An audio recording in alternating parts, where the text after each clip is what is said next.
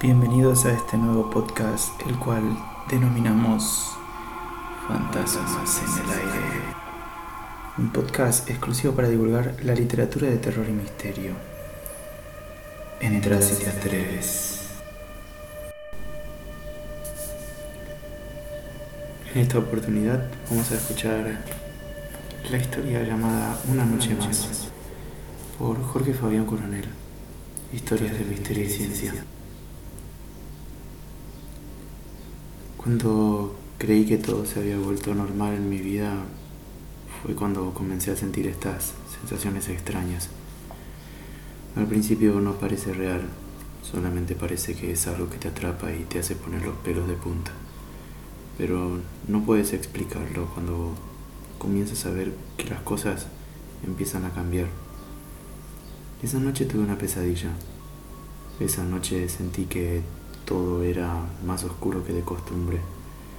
La luz del celular parecía que era devorada por algo más que oscuro, y a pesar de que no lo veía sabía que estaba ahí. Algo o alguien que me miraba y, sin hablarme, sentí que solamente estaba ahí. No quise moverme, solamente sentí que debía estar quieta hasta que desapareciera. Desde esa noche sentí que había algo alrededor que me mostraba que nada sería igual que antes. ¿Alguna vez te preguntaste qué se siente vivir con algo que sabes que está ahí pero no lo ves? Bueno, en principio es molesto, da mucho miedo, te despierta lugares dentro de tu sistema que no podés llegar a sentir jamás. Tu cerebro se activa y no puede llegar a probar cómo ocurre, pero sabes que está ahí. Todas las noches, por arte de magia, me despertaba a las 3 y 29 todas las noches. Por alguna razón, mi reloj biológico me era demasiado exacto con el horario. No me dejaba pasar ni siquiera un segundo más. Pero una noche, entre esa macabra oscuridad, me levanté para mirar. Decidí hacerlo sin las luces encendidas y me dirían que estoy loco. Tal vez sí pero sabía que solamente podía verlo si era en esas condiciones. Me levanté a las 3 y 29 como de costumbre. Me puse las ojotas y caminé hacia afuera de mi habitación. Miré hacia el lado del comedor y no lo vi. Sentí que estaba ahí, que me miraba. Y es que para mí era muy fácil porque mis orejas hacen como un movimiento extraño alertándome de algo paranormal cuando está a mi alrededor. Sentí que estaba debajo de la tele, que estaba agachado, que era una figura oscura y la verdad mis ojos se llenaron de lágrimas. Así fue que no es que tenía miedo, sentía algo raro. Era extraño ver algo que no se veía de día, pero ahí estaba, en el medio de la oscuridad, hasta que se levantó. Se levantó y medía algo de un metro. Percibí su figura por la luz tenue de la luna esa compañera fiel, amiga del sol, que ayuda a volver gris a todas las cosas. La vi y me parecía que tenía cuatro senos. La vi y parecía que le extrañó verme. Los perros aullaban en fondo. Pero no entendía. Habrá pensado que tal vez nadie hubiese sido tan valiente como para acercarse tanto a ella. Su cabello era alborotado y sobresalían unos dientes blancos detrás de una sonrisa macabra. Era un duende. Era un duende que llamaba a sus hijos ahora. Y es que ellos aparecían de a uno y su madre me señalaba. Tenía en sus manos unas hojas. Era extraño. Me señalaba y les hablaba en un idioma que parecía un murmullo. Y sentí de golpe que algo respiraba suavemente detrás de mí.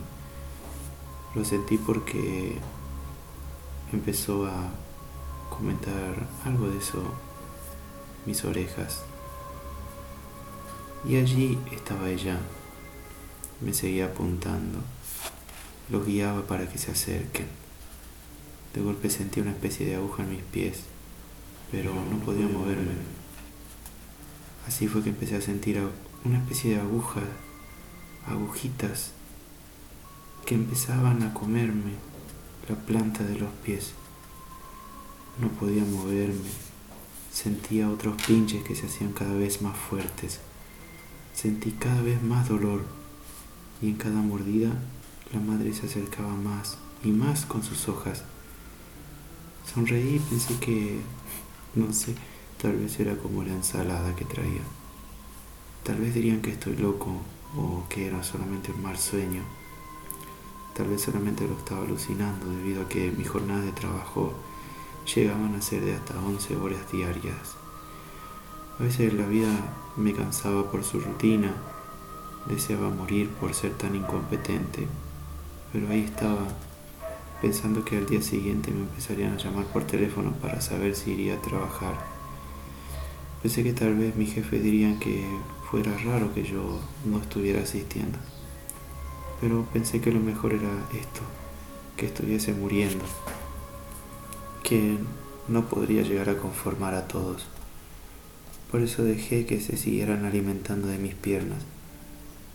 Pero me caí cuando los tendones se cortaron y sentí que mis mejillas ahora comenzaban a ser pinchadas por esas finas agujas, sus dientes.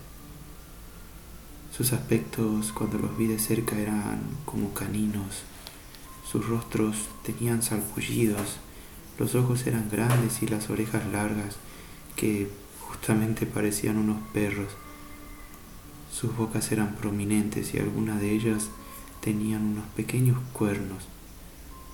Pero allí estaba yo, sintiendo que llegaban a todo mi cuerpo. Lo sentí hasta que me desmayé.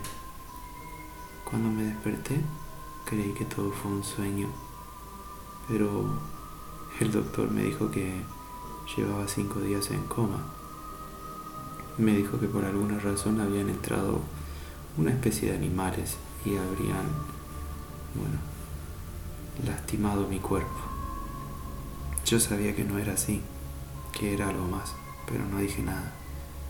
Quedé recostado en la camilla por dos días más, vendados por todas partes, hasta que un día me dieron el alta. Tuve que volver a mi departamento. Mis familiares me preguntaron si estaría bien solo.